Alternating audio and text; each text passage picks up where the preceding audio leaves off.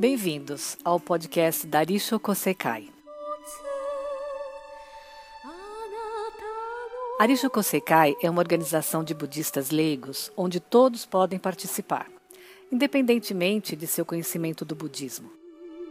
Tendo sido criada pelo fundador Nikkei Niwano e pela cofundadora Miyoko Naganuma em 1938 no Japão, ela se baseia nos ensinamentos do Buda Shakyamuni e tem o Tríplice Sutra de Lótus como base dos ensinamentos.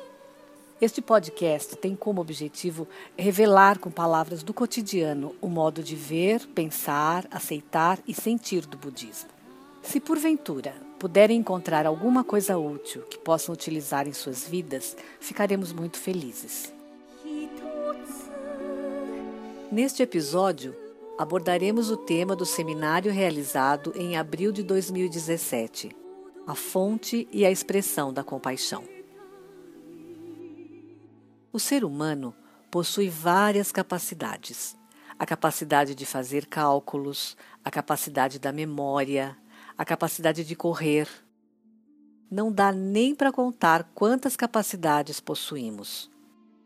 Mas existe uma que é a mais importante e indispensável. É a capacidade de autorreflexão. Se não tivermos esta capacidade, não conseguiremos compreender o sentimento do próximo. Ao conseguirmos compreender o sentimento do próximo, surgirá em nós o sentimento de compaixão. Em outras palavras, o sentimento de gentileza. Quando vemos uma pessoa que está sofrendo, pensamos: coitada, eu gostaria de ajudá-la de alguma maneira. Nos preocupamos com o sofrimento do próximo como se fosse nosso próprio sofrimento. Tal fato só é possível porque nós possuímos a capacidade de autorreflexão. E a autorreflexão é a fonte de toda a compaixão que podemos manifestar. Existem, por exemplo, infinitas formas de demonstrar o sentimento de compaixão, como ceder seu assento à pessoa idosa no trem ou no ônibus, ouvir o sofrimento de uma mãe cujo filho não deseja ir à escola, guiar uma pessoa que está perdida, conseguir remover o sofrimento do próximo e, mais além, transmitir um modo de vida no qual possamos nos purificar. Podemos dizer que há infinitas formas de demonstrar a compaixão. O importante é tentar expressá-la. Vamos imaginar um copo com água pela metade. Há diversas opiniões, mas podemos resumir em três pontos de vista distintos. O primeiro, tem somente metade de água no copo. O segundo, tem metade de água no copo. E o terceiro, que bom, tem metade de água no copo. Quem vê apenas a metade são geralmente as pessoas que têm a tendência de sentir insatisfação, queixar-se e reclamar constantemente. Quem vê metade de água no copo tem a tendência de se sentir feliz e satisfeito. Há um modo de viver só reclamando e também o modo de viver enxergando-se as alegrias da vida. Qual modo de viver vamos escolher? sentiremos mais satisfação e felicidade ao termos o um modo de ver positivo. Existe também o terceiro modo de ver. Que bom, que gratificante. Tem metade de água no copo. Isto é, sentir gratidão com sinceridade. Se conseguirmos nos tornar pessoas que pensam assim, nos tornaremos mais felizes. Será que todos já pararam para refletir em qual seria a razão de estarmos vivendo?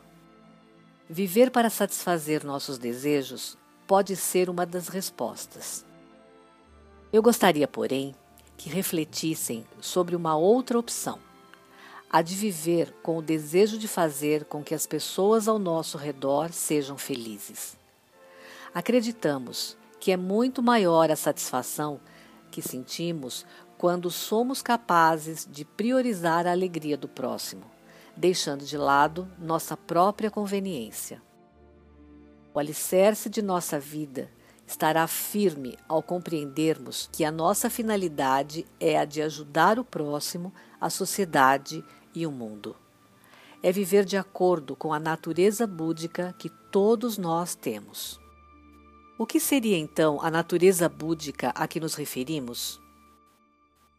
Ela é composta de quatro sentimentos primordiais. O primeiro chama-se Di, que é o sentimento de querer fazer feliz o próximo. O segundo é chamado Ri, que é o sentimento de querer eliminar o sofrimento do próximo. O terceiro é Ki, o sentimento de alegria de ver a alegria do próximo. E, finalmente, o sentimento Sha, o sentimento de não esperar retorno por um favor realizado. Resumindo, é o sentimento de querer dar alegria ao próximo. A natureza búdica já está embutida em nós desde o momento do nosso nascimento. Entretanto, sua manifestação vai depender de pessoa para pessoa. Gostaríamos de sugerir três práticas para despertar nossa natureza búdica. A primeira é dizer bom dia, isto é, cumprimentar todas as pessoas que encontramos, inclusive aquelas que não nos são simpáticas. A segunda é responder prontamente quando solicitados por alguém. E a terceira é devolver as coisas ao lugar depois de utilizá-las. São práticas muito simples que, se realizadas sem falta, transformam as nossas vidas e a das pessoas ao nosso redor. Arisho Kosekai é uma associação religiosa aberta a todos, com vários adeptos espalhados pelo Japão e diversos países. Se você deseja se aprofundar nos ensinamentos de Buda e compreender o enigma de termos nascido neste mundo, por favor, venha nos fazer uma visita. Acesse www.rkk.org.br. Vamos estudar o ensinamento de Buda e sermos felizes juntos.